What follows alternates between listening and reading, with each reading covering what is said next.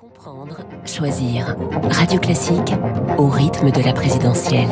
Il est 7h23. Bonjour David Doucan, bonjour David Abiker. Bonjour. Bonjour. David Doucan, rédacteur en chef du service politique du Parisien. Les sondages montrent une, une stabilisation en haut du classement. Il prévoit une qualification d'Emmanuel Macron et de Marine Le Pen pour le second tour. La, la candidate du Rassemblement national y voit la validation de sa stratégie. Oui, Marine Le Pen ne nourrit plus aucun doute sur sa présence au second tour. Dans les sondages, son socle se renforce à mesure que celui de son rival Zemmour s'effrite. Aux yeux de la candidate du Rassemblement national qui rassemblait hier son équipe de campagne pour un comité stratégique, c'est la preuve qu'elle a choisi le bon positionnement et la bonne méthode. Zemmour a opté pour l'angle de la crise civilisationnelle, elle, c'est le pouvoir d'achat. Or, il se trouve que le litre d'essence est aujourd'hui bien installé au-dessus de 2 euros. Zemmour, c'est le bruit et la fureur, elle, elle joue le calme des vieilles troupes, pour reprendre son expression. En réalité, le projet de Marine Le Pen est presque aussi porteur d'incertitude que celui de Zemmour, mais en termes d'image, pour l'instant, ça marche. Alors d'ici le 10 avril, elle ne va surtout rien changer. Des petits déplacements de proximité, trois meetings à taille humaine dans des villes moyennes, en Aquitaine, dans l'Est et enfin dans le Sud, avec à chaque fois des jauges à 3500 personnes maximum. Les grands raouts, ça coûte une fortune. Le Trocadéro, c'est le meeting de la loose, le rendez-vous de ceux qui vont mourir, tacle l'un des stratèges de la campagne RN en référence à la réunion publique prévue par Zemmour le 27 mars prochain. Là où François Fillon, vous vous en souvenez, s'était maintenu envers et contre tous avant de perdre à la fin. Il ne faut donc s'attendre à aucun coup d'éclat avant le premier tour de la part de Marine Le Pen. Non, pas pendant les 19 prochains jours. Elle va dérouler tranquillement. Mais à partir du 10 avril au soir, si elle est bien qualifiée, ce sera tout l'inverse. On déclenchera la guerre de mouvement. Elle va se démultiplier.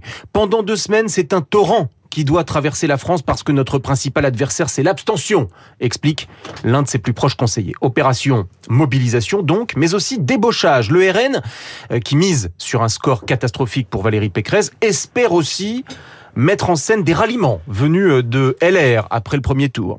Et Le Pen jouera à fond la grande confrontation entre mondialistes et nationaux. Bref, elle est en fait entièrement tournée vers le second tour. Des échanges ont même déjà eu lieu entre son équipe et les chaînes de télévision pour évoquer le débat d'entre-deux tours. Sur ce point aussi, les équipes de Marine Le Pen affichent une grande confiance parce que elle ne pourra a priori pas faire pire qu'en 2017.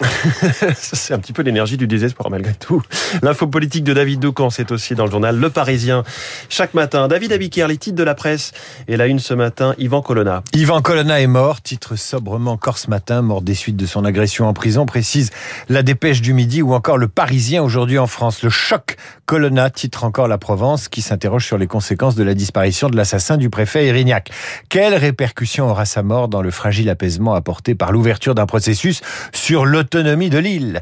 Ailleurs dans les journaux, la Russie ou l'Ukraine, ou la Russie et l'Ukraine, Ukraine, l'Europe, contrainte de revoir son modèle agricole, c'est la une des échos avec la crise céréalière. La Russie intensifie ses frappes contre les civils, c'est la une du Figaro. Les hommes de Poutine, c'est l'angle du journal La Croix. Poutine les consulte en apparence, ose le quotidien, mais en réalité, il décide seul. Libération mais Zelensky à l'honneur, Zelensky l'irréductible, titre le quotidien, alors que le Parisien publie une interview exclusive de la femme du président ukrainien Olena Zelenska.